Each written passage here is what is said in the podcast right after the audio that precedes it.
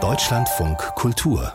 Kulturnachrichten Seit 1975 entscheidet das Publikum in den USA über die People's Choice Awards für Film, Musik, Fernsehen und Popkultur. Zum ersten Mal wurde nun ein Musiker aus Asien zum beliebtesten männlichen Künstler gewählt, der Südkoreaner Jungkook von der K-Pop-Band BTS. Bei den Künstlerinnen gewann Taylor Swift, die bei der Preisverleihung in Kalifornien insgesamt vier Preise entgegennahm. Weitere Auszeichnungen im Bereich Musik gab es etwa für Beyoncé, Shakira, Billie Eilish oder Lenny Kravitz. Zum Film des Jahres wählte das Publikum Barbie, während Grey's Anatomy bei den Fernsehserien gewann.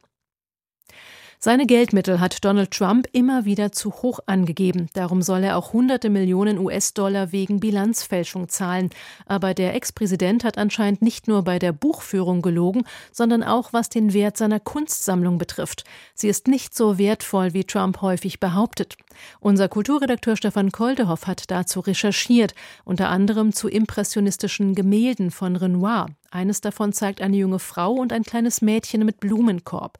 Trump stellte das Werk in seiner Wohnung Besuchern und Journalistinnen als Originale vor. Doch, so sagt unser Kollege, das Bild hängt seit 1933 im Art Institute of Chicago. Die haben am Freitag auch nochmal bestätigt, dass es da nach wie vor hängt und dass Trump eben nicht das Original hat. Zweites Beispiel in der Privatwohnung im Trump Tower. Da gibt es ein Büro von Melania Trump. Auch da ist ein Renoir-Gemälde im dicken Goldrahmen, eine Frau in einer Theaterloge. Eins der wichtigsten Bilder, die es im Impressionismus überhaupt gibt. Auch da aber ein Problem. Das Bild gehört einem Museum in London seit 99 Jahren. Auch da kann er also das Original nicht haben.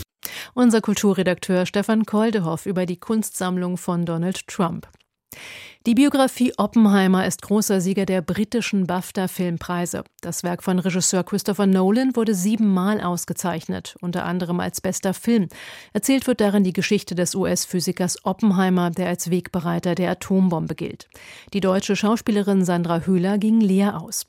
Als bester Dokumentarfilm wurde 20 Tage in Mariupol geehrt. Das Team um Filmemacher Mjuslav Tschernow verbrachte drei Wochen in der ukrainischen Hafenstadt, als diese Anfang 2022 von den russischen Streitkräften belagert wurde. Der Eiffelturm in Paris ist offenbar in immer schlechterem Zustand und wird darum bestreikt.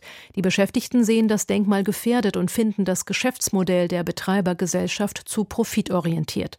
Sie beklagen, dass zu wenig Geld für die Restaurierung und unverzichtbare Anstricharbeiten bereitgestellt wird. Wegen des Streiks bleibt der Eiffelturm heute geschlossen. Nach Gewerkschaftsangaben sind an dem Wahrzeichen zahlreiche Korrosionsstellen sichtbar.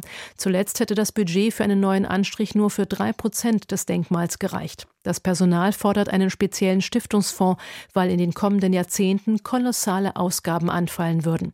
Die Kritik zielt vor allem auf die Pariser Stadtverwaltung, denn sie ist die Mehrheitsaktionärin der Betreibergesellschaft.